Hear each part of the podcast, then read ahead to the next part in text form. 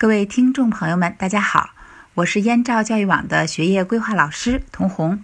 今天给大家分享的主题内容是我国本科专业体系与五大学科门类的解析。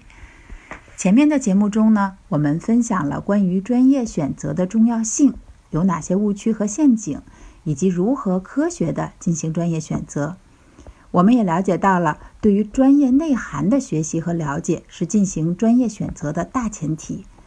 因此呢，今天我们继续沿着专业选择的话题，跟大家介绍一下我国大学本科的专业体系与大类招生，以及经、管、理、工、医五大学科门类的重点解析。好，下面呢，我们就进入到主题内容部分。首先呢，向家长和同学们简单介绍一下我国大学本科的专业体系设置。根据教育部二零一二年九月颁布的《普通高等学校本科专业设置管理规定》呢，本科专业分为学科门类、专业类和专业三个等级。专业类呢又叫一级学科，专业呢是二级学科，按所在的。学科门类授予学位。总结来说呢，就是我国本科的教育实行的是三级专业体系。我们来举个例子，比如说保险学专业所属的专业类呢，就是金融学。那金融学呢，又属于经济学这一大的学科门类。那学生在大学毕业后呢，是按照学科门类授予的。经济学学位。目前呢，我国大学的本科阶段，嗯，加上军事学呢，是总共有十三大学科门类，九十二个专业类，六百多个专业。呃，我们按照大家比较好理解的文理方向啊，做一个简单的分类介绍。在十三大学科门类中呢，偏理方向的，也就是自然学科的门类呢。分别是理学、工学、农学和医学，呃，我们日常嗯常说的简称就是理工农医。而偏文方向的学科门类呢是哲学、文学、历史学，而文理兼收的学科门类呢是经济学、法学、教育学、管理学和艺术学、军事学。呃，这样呢，就是总共我们十三大学科门类，呃，大家有一个了解。当然呢，这只是大体的一个学科门类的方向啊。我们具体在做专业定位和规划的时候呢，必须要注意到，在偏文的学科门类中呢，也会有偏理的专业；而在偏理的这个学科门类中呢，也会有偏文的专业。同时啊。每个学科门类当中呢，都会包含呃一个交叉复合型的专业。那比如说我们在理学门类下的数学专业类里边的信息与计算科学这个专业，啊，再比如说在呃管理学门类下的管理科学与工程专业类的管理科学专业，它都属于这种呃交叉性比较强的复合型专业。还有啊，我们会发现，在进行这个呃专业的信息收集的时候，有些专业的代码后面会加 T 或者 K，这又代表什么意思呢？啊，加 T 呢，表示的是特设专业，是为了满足经济社会发展特殊需求所设置的专业；而加 K 表示的是什么呢？是控制布点的专业。它涉及到我们国家的安全特殊行业，呃，由这些专业呢是由国家来控制布点的。其余不带字母的这些都是属于基本专业啊，一般是指学科基础比较成熟、社会需求相对稳定、布点数量相对较多、继承性也比较好的啊这样的一些专业。认识了大学专业体系以及专业门类设置后呢，我们一起来了解一下大类招生。我们在谈及志愿填报时啊，所报考的专业通常指的是在三级专业体系中的第三级啊，也就是具体的专业。比如我们上面提到的保险专业，那今天呢，要和大家介绍一种专业招生的新趋势，叫大类招生。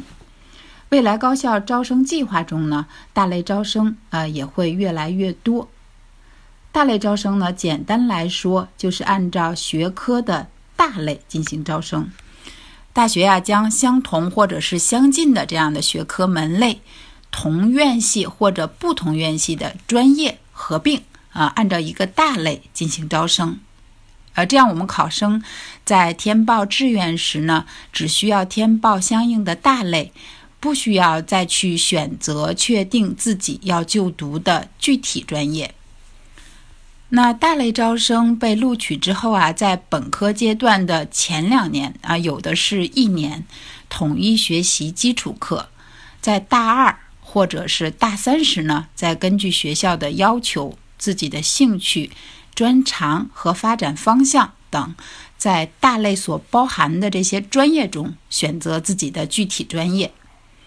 呃，我们可以到一些官网也查一下啊。呃，我看了一下上海交通大学本部二零一九年在我们河北的本科招生专业的一览表啊，其中有一个是电子信息与电气工程学院的。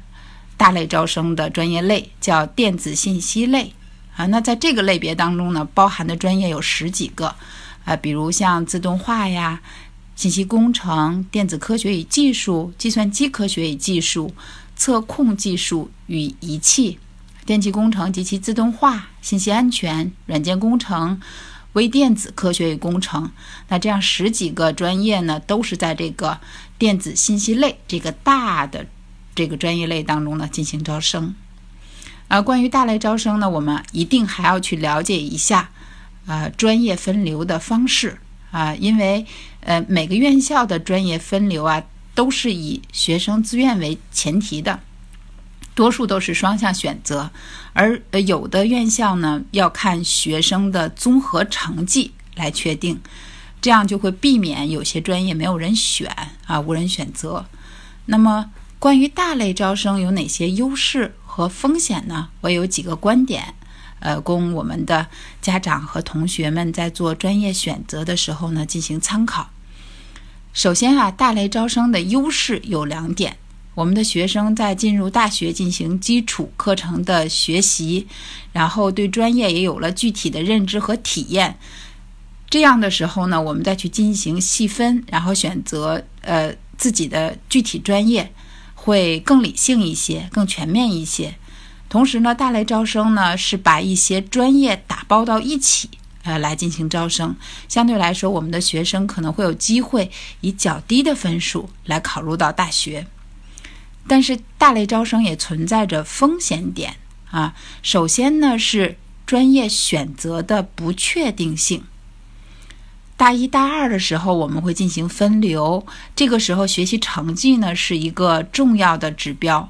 这样，从某种程度上来说，就是把我们在高考志愿填报时候的专业选择的这样的竞争啊延后了。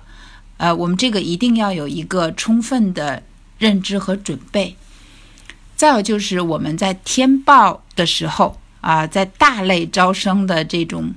呃，所包含的细分专业中呢，我们一定要注意看啊，避免有冷门的或者自己极度不喜欢的这样的专业。为了更好的帮助大家理解专业内涵，接下来我们按照经管、理工、医学三个部分，给大家进行学科门类的重点解析。这几个学科门类呢，也是我们在专业选择和报考时候的热门方向啊。我们先从经管类专业解析来开始，在这一部分呢，会为大家分享经济管理类专业的概述，经管类专业院校的纵览，然后我们以管理学下的这个信息管理和信息系统这个专业为例啊，带着大家一起呃探索一下专业的认知。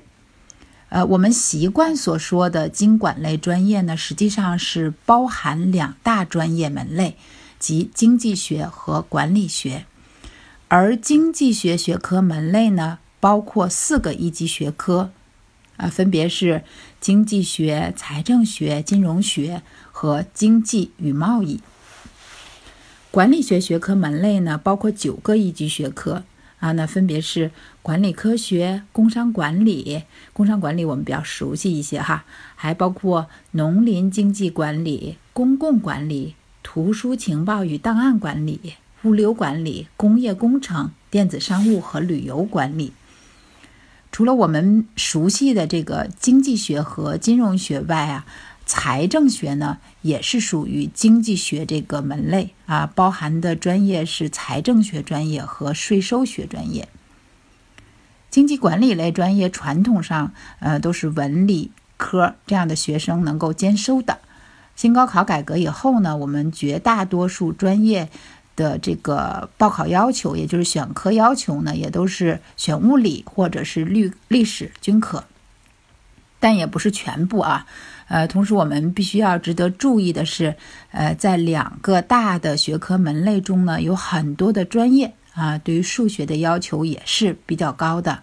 呃，比方说是金融学的相关专业啊，然后会计学、管理科学等。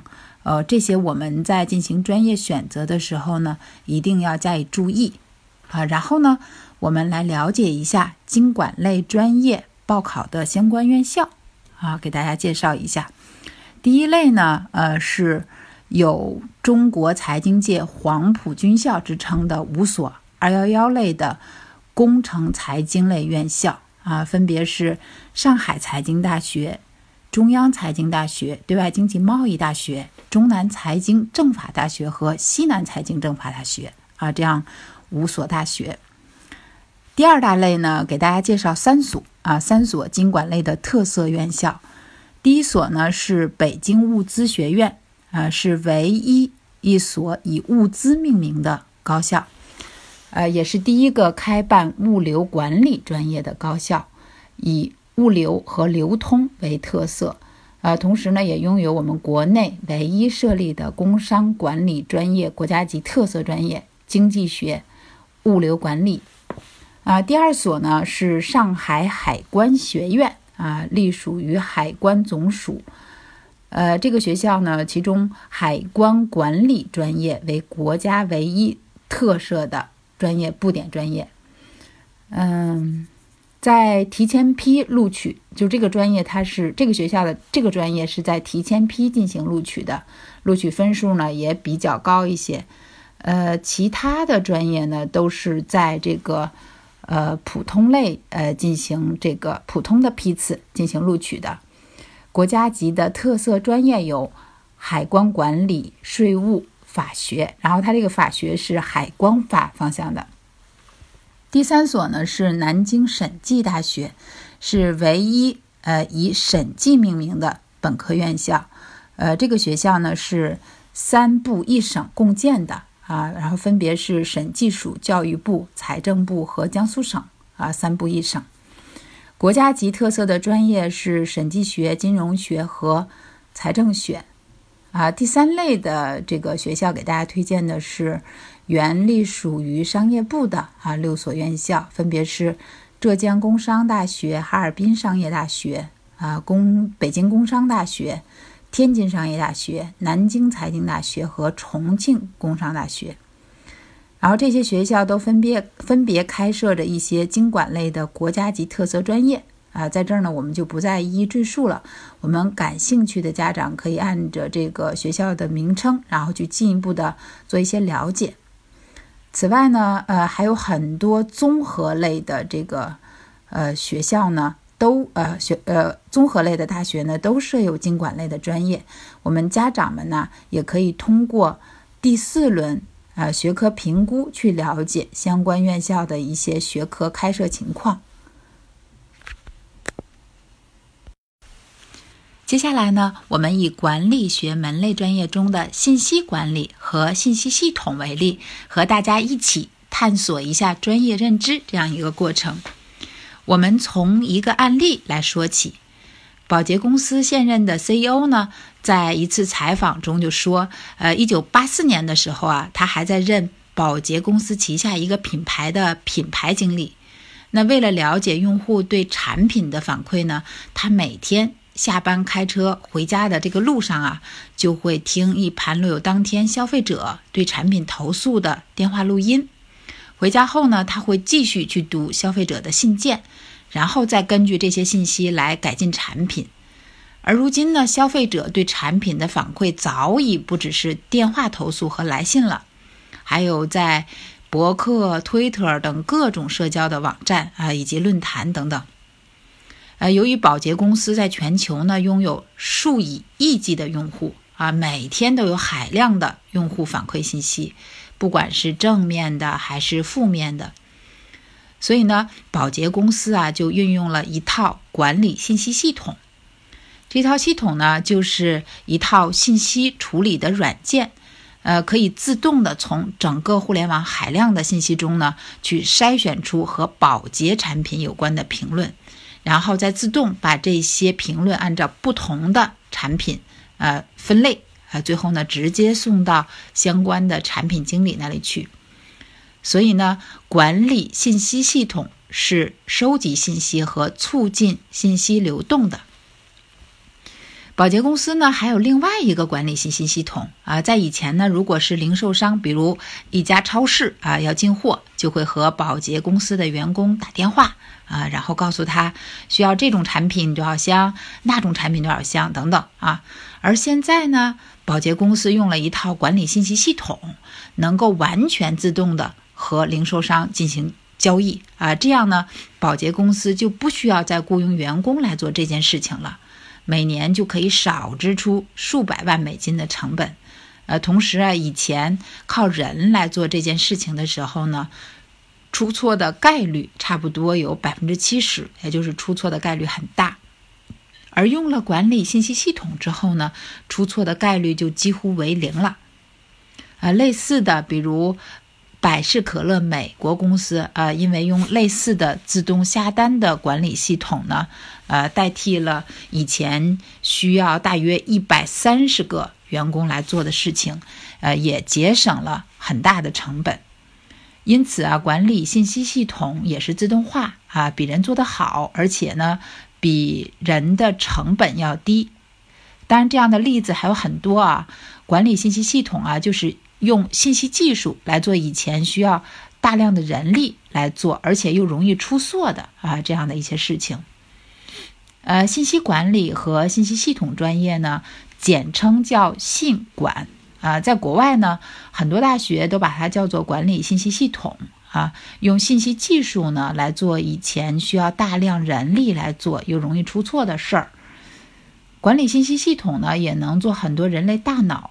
没有办法完成的事情，比如瞬间啊，瞬间对上万条博客呀或者评论做出分析等等。同时，管理信息系统啊，是利用信息技术啊，让企业来去提高整个的一个工作的效能。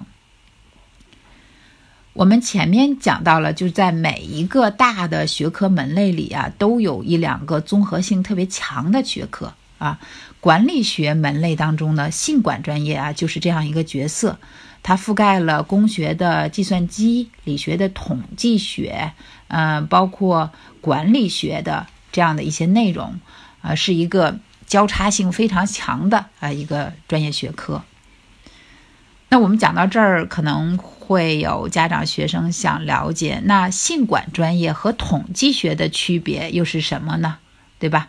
呃，信管专业里的数据分析课程啊，实际上都是以统计学的方法和计算机的方法为基础啊，这样来设计的。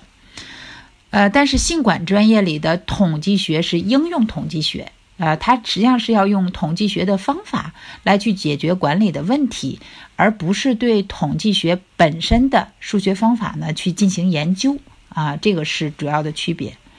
那么，信管和计算机专业的区别又是什么呢？信息系统设计啊，它其实是一个桥梁，能够把管理问题和计算机的问题联系起来。这个是信管的一个核心，它重在设计概念和做框架，然后通过需求分析，看企业需要这个系统是做什么的。有的学校要求信管专业的学生至少要学习一些编程的课程，有的学校可能没有这样的要求。但是呢，我们学习信管专业的学生呢，呃，一定要学习至少一门的编程课程啊，因为这样的话呢，我们可能会更去了解计算机程序的一些局限性，然后为呃我们去更好的设计系统框架呢，有一个背景上的储备。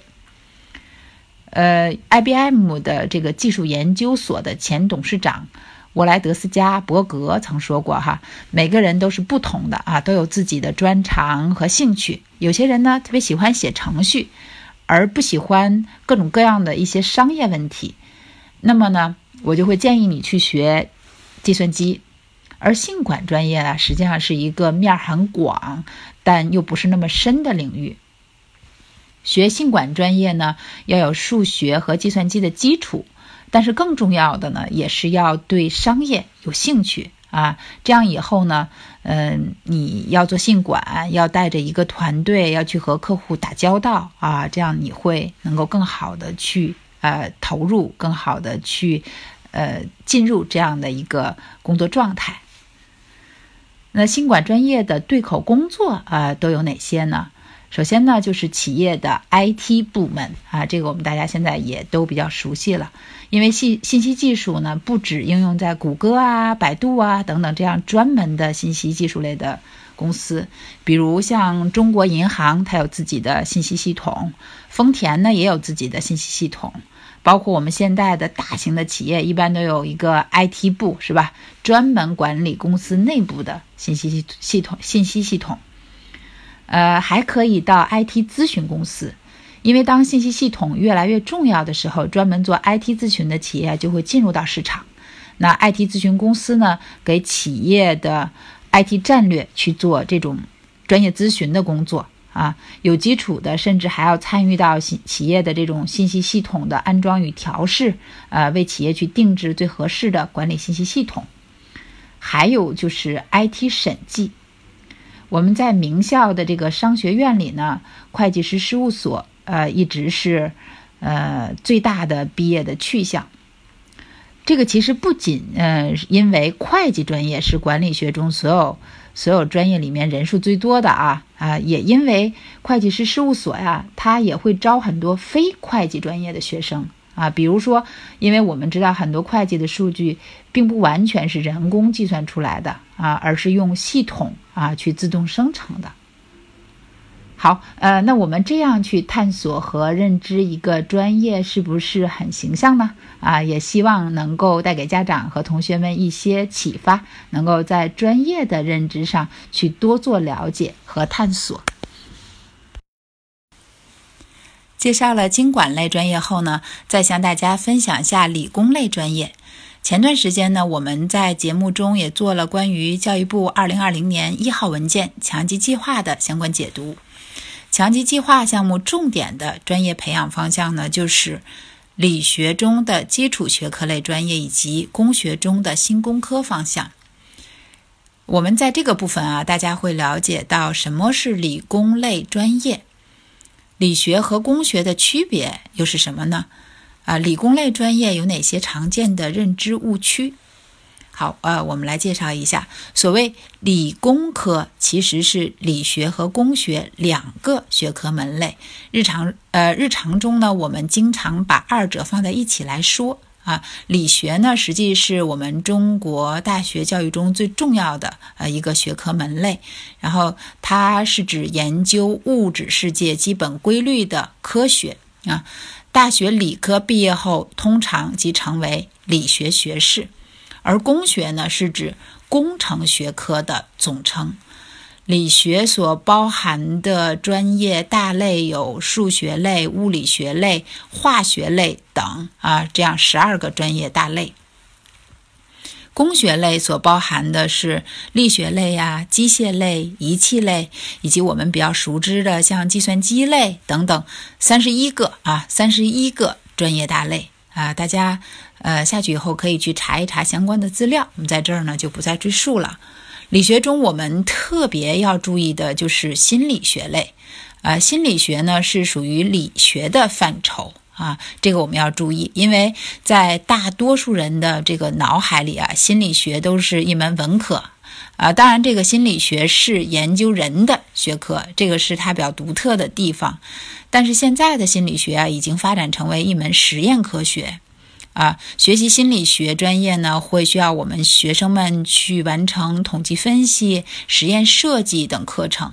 目前，心理学啊也正在和生物学、认知科学、神经科学等实证的这种科学相融合啊。那未来的心理学呢，也会更加偏向实验科学。此外呢，我们也可以了解到，理学它是属于自然科学的范畴。而工学呢，可以说是我们十三大学科门类中专业最多的学科啊，三十一个专业大类嘛，对吧？啊，都是这个应用领域的学科啊，与我们的生活生产呃非常有密切的这样的关联。从就业和深造的角度来看呢，我们很多人会认为理学类的专业不实用，不好就业。啊，其实不是这样的啊。理学作为我们基础学科，在这个思维方式和解决问题的培养方面呢，它有着天然的学科优势。我们很多在金融、计算机等领域非常出色的这种人才，都是来自于数学或者是物理专业。信息化的数据时代已经到来，我们很多领域也都会用到。这个数据处理，然后以及分析啊这样的需求，我们当然理学类的就业门槛会比较高一些，呃，但是这个理学它在这个继续深造方面呢也是非常有优势的，而工学类的专业呢，它的应用性极强啊，在就业中呢一直会有自己非常独特的优势。当然，是否选择理工类专业，我们还要以人为本，要从学生个人的特质、兴趣、性格、能力等等出发，然后去进行分析和规划。那么，理学和工学有哪些区别和联系呢？理工不分家啊，理学是工学的理论基础，而工学呢，是理学在生产生活中的应用。二者之间呢，既有区别，又有密切的联系。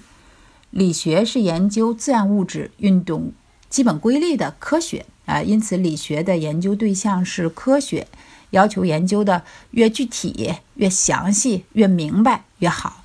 呃，理学的培养目标呢，是从事科研、教学、技术开发和相关管理工作的高级专门人才。理科注重啊基础科研，培养的是科学家。理学领域出的是科学院士，那对口的是我们的中国科学院，而工学呢，全称是工程科学，呃，更重视实践操作啊，研究的对象呢是技术，要求研究的越简单，呃，能够把生产的成本降得越低越好。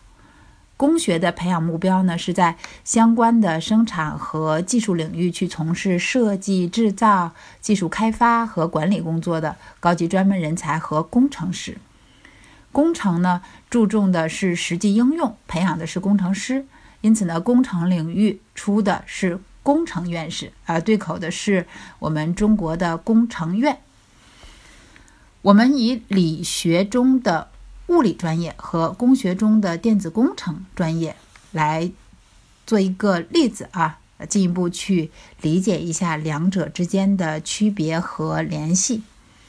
物理是一门寻找宇宙中最基本规律的科学，哈，有经典的理学问题、电学问题、量子力学问题、统计物理问题等等啊。然后电子工程呢是，呃，它的基础呢是物理的电学。我们通常，嗯，我们可以这样啊，就通过一个场景来理解一下这个专业。比如，我们如果只有一度电，我们能做什么呢？可能我们什么也做不了啊。但是，如果我们有一度电，呃，然后再有一盏灯，啊，我们就能够用电来去驱赶黑暗，呃，因此没有电器，再多的电也是空谈。电虽然很神奇啊，但是我们需要用各种电器来去发挥它的力量。啊，所以呢，与其说我们离不开电啊，不如说我们离不开电子工程师。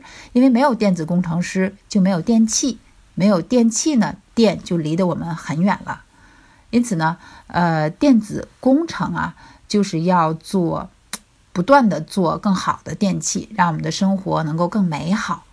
这个更好呢，就是会包含很多啊，就是比如更方便呀、更节能、呃、更便宜、功能更多等等啊。我们日常生活当中，比如从胶胶片的那种相机到傻瓜相机，到我们现在的智能手机，对吧？从手动挡的汽车，然后到自动挡的汽车，实际上都是由电子工程来实现的。但电子工程它是以物理的电学为基础，但两者的根本追求啊，它实际上是恰恰相反的。因为物理呢，它研究的是大自然；电子工程呢，是人造世界。这样呢，就体现了我们这个理学和理学的科学和工学的工程之间的根本差别。物理学呢是自然科学，电子工程呢是工程。我们理学当中的自然科学研究的是大自然的本身，而工学中的这个工程研究的是人为的，我们去做一些大自然里边没有的东西。比如说，我们可以用典型的问题啊来理解一下一个典型的自然科学的问题，我们会问电是什么啊？而一个典型的工程问题，呃，可能会是这个手机做成方的好还是做成圆的好啊？因此，理学的使命呢，去呃是去揭开大自然的奥秘，呃，他们的工作呢不一定会直接改变我们的生活条件。而工程师们的使命就非常明确，啊，就是要让我们的生活更舒适、更方便，啊，是这样的一个分别。好，呃，那通过这样的讲解，呃，你是不是也可以找到我们大学的专业和高中学科之间的关联呢？比如说电子工程、通信工程、电气工程等等这样的专业呢，它实际上是属于电学家族。而土木工程、机械工程呢，则属于物理的力学家族啊。如果你是对物理中的电学更感兴趣呢，那可以优先去考虑呃电子类的专业。好，嗯，那最后呢，我们来去总结一下理工类专业我们在认知中的一些常见误区。呃，一是呢，我们会认为理工科是一个学科。啊，事实上呢，理学和工学是两个学科门类。二是认为心理学是文科，而事实上呢，心理学是理学的范畴啊，它更倾向于实验科学。三是认为理工类院校的理工科会比较强。事实上，理工类院校它多以工学见长，但是理学却弱于工学啊，比如清华大学、哈工大。等都是我们国内工科的强校，而理学最强的高校呢，往往是人们印象中偏文科的综合类的院校，比如像北大、复旦，都是我们国内理学啊超强的这样的院校。最后一个部分呢，给大家介绍一下医学类专业。这个专业类的报考呢，今年很可能会进一步升温。当然了，健康呢一直会是人们的刚需啊，尤其是随着人口老龄化的来临，大健康行业的需求呢会越来越旺盛。那在这一部分呢，呃，你可以了解到医学类的专业体系、医学类专业的培养模式、医学类专业报考注意事项啊，这样三大主要内容。医生的这个主要类别会有内科、外科、妇产科、儿科，还有医疗技术科啊，在这里边会包含，比如我们常见的影像、B 超、检验医生等，当然还有中医、法医啊这样一些类别。每个类别下面呢，还会有更加细分的一些分类。而医学类的专业呢，共有十一大类，四十五个专业。包括我们大家都比较熟知的临床医学类、口腔医学类、护理学等等，嗯，那我们在这儿呢就不再一一陈述，我们大家可以到网上去查阅一些具体信息啊，因为专业的信息量也比较大。在这个医学类的专业当中啊，临床医学和口腔医学一直是比较热门的专业。下面我们这样哈，我们重点给大家介绍两组医学类专业的对比，然后这样去呃，促进大家对医学类专业的一个认识。那第一组呢是基础医学与临床医学专业。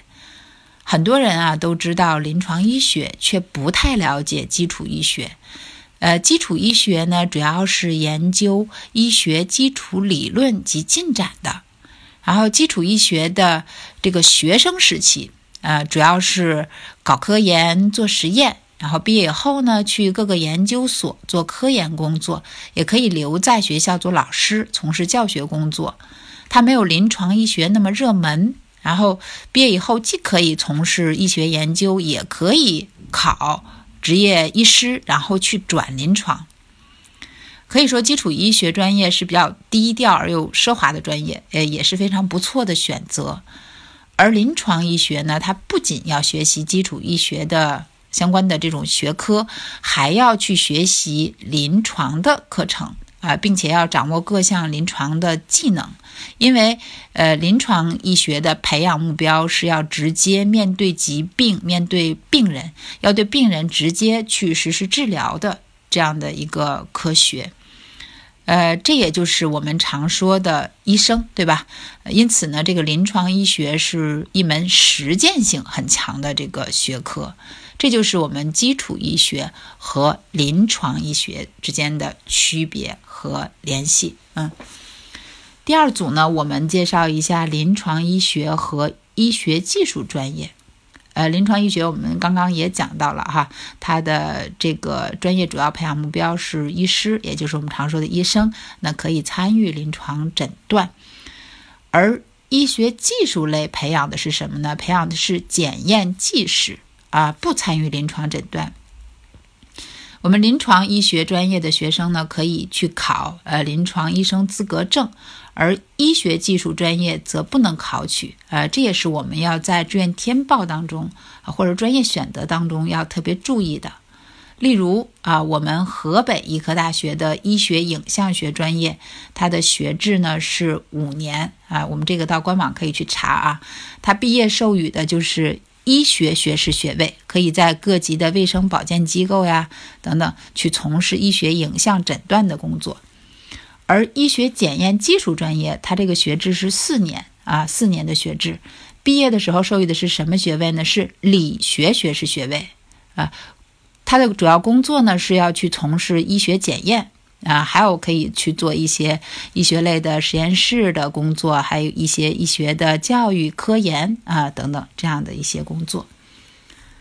当然了，这个呃医学啊，所有的这种医学类的专业，无论你去学习哪一个，病理学、药理学和生理学啊这些基础科呢，都是必须要学的。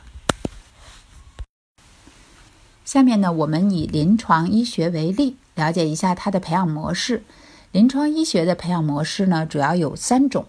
第一种是五年制，毕业后可以获得毕业证和医学学士学位证，呃，一年后呢可以去考取临床医生资格证书。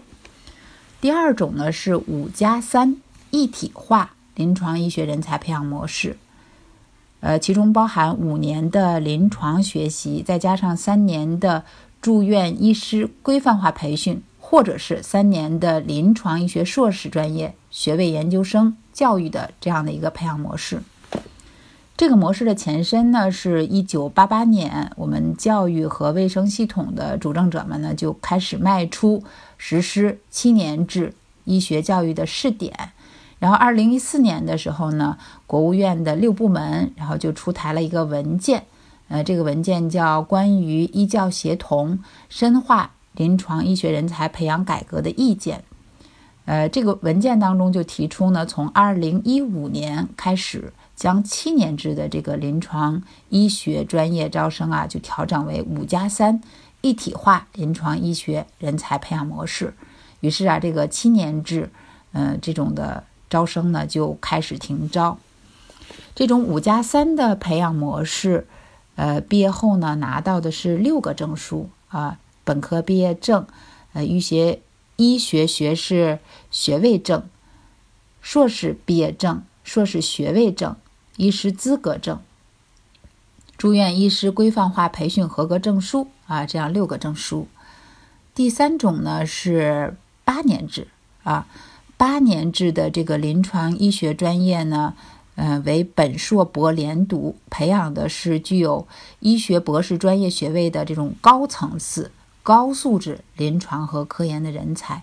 毕业后拿到的是五个证书啊，有硕士毕业证、硕士学位证，特别优秀的呢，可以去获得博士学位啊，执业医师资格证书以及。住院医师规范化培训证书，当然，呃，我们在这个医学类的专业中也有一些四年制的专业啊，比如说像药学类的或者是医学技术类的专业啊，大多数都是四年制的专业。最后，我们讲一下医学类专业报考的注意事项。首先，我们是要注意。不是读了啊医学专业，我们就能够拿到医学学位，也可能是理学学位。比如河北医科大学四年制的医学检验技术专业啊，五年制的临床药学等药学类的专业拿到的呢，都是理学学士学位。还有第二点呢，就是我们在报考医学类专业的时候要注意看啊，看什么呢？就是普通高等学校招生体检工作指导意见的呃这些体检指南，呃轻度色觉的异常啊，我们叫俗称叫色弱吧，这个医学类的专业是不能录取的啊。我们有一些考生有的时候分数够了，已经。呃，投档了，然后又被退档了啊。那其中有一部分就是因为身体原因啊，就是身体条件的原因。还有一个就是任何一个眼，嗯，矫正到四点八镜片度数如果大于八百度的话，是不宜去就读我们医学类的专业。呃，这些信息呢，当然也可以去查询我们对应学校的招生章程中的啊一些具体的信息，我们去一定要去做详细的了解。第三点呢是注意区分临床医学专业和医学技术专业这两个呃方向呢，它的这个发展路径是不同的。我们临床医学的这个发展路径呢是医师，而医学技术的发展路径呢是技师。好，到这儿呢，我们这一期节目分享的内容就基本结束了。我们简单回顾一下，今天呢主要介绍了哪些内容？首先是我国本科三级专业体系的介绍啊，以及所包含的十三大学科门类。